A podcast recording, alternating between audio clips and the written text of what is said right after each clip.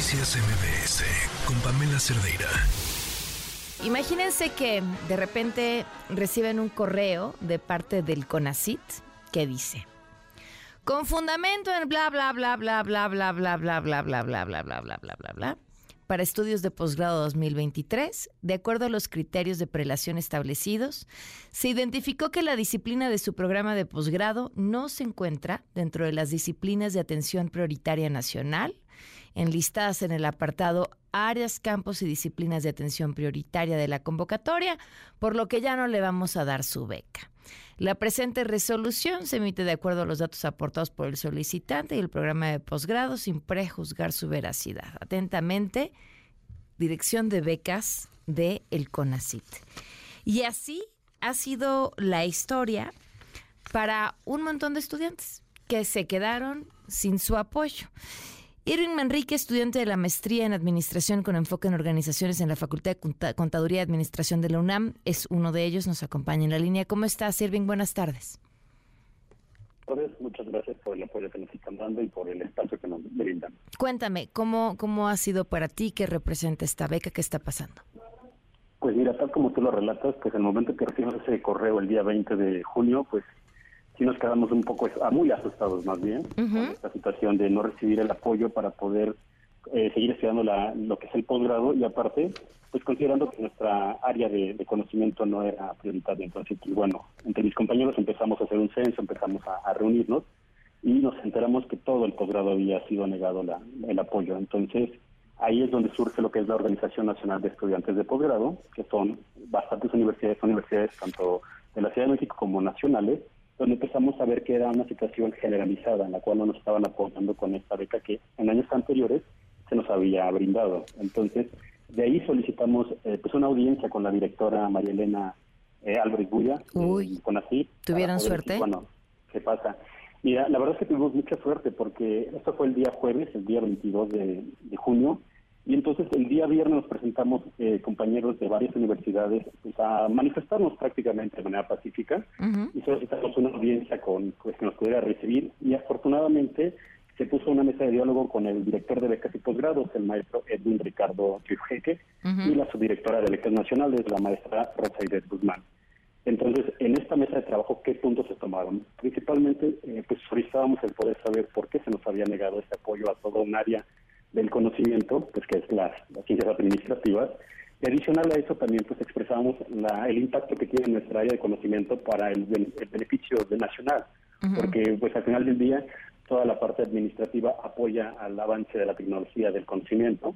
Y es ahí donde también expresábamos que muchos compañeros podrían tener deserción de la, del posgrado. Y eso es algo muy preocupante porque muchos compañeros estaban considerando que se les daría este apoyo y el no recibir este apoyo pues bueno implicaba salirse de la escuela o buscar un trabajo para poder este, pues, mantener esta situación de seguir estudiando.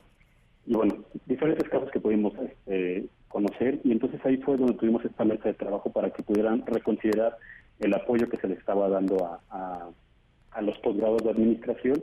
Y afortunadamente el, doctor Edwin tuvo una, un acceso muy muy bueno para con nosotros. Y entonces se nos dio la oportunidad de que el rechazo de la beca quedara como no considerado, o sea, se quedara al lado y volviéramos a entrar otra vez a considerar para las becas. Entonces, mm, pero, pero entren otra vez a ser considerados. Esto no quiere decir que ya han sido aceptados de nuevo o están en una especie de limbo o ya recuperaron su beca.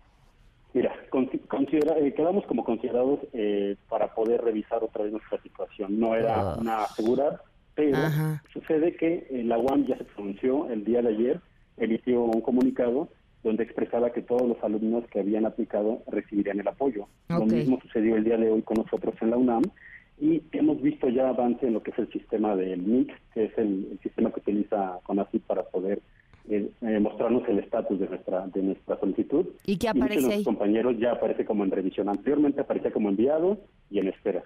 El día de hoy ya aparece en revisión y algunos compañeros que ya tuvieron el estatus el día de ayer hoy ya aparecen como este, preaprobados. Entonces sí vemos un avance, sí vemos una, un apoyo, pero lo que nos preocupa es que todavía hay más universidades que todavía no han recibido ese, ese apoyo. Bueno, ¿y les explicaron por qué todas las áreas administrativas quedaron fuera? ¿Cuáles son estas nuevas áreas prioritarias para el país?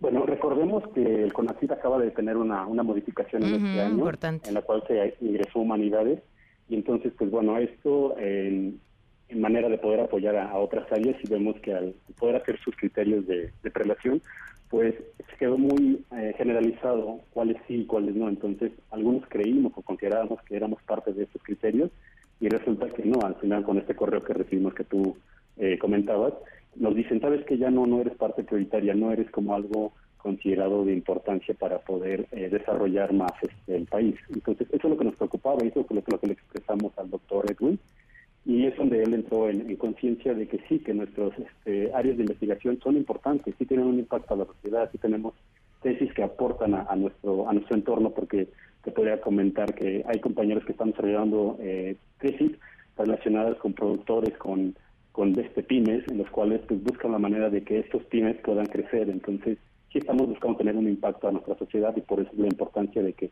solicitamos que se nos reconsiderara para poder tener este apoyo de becas. Pues esperemos el resto de sus compañeros tengan la misma suerte, Irving. Estaremos atentos y te agradezco mucho que nos hayas acompañado.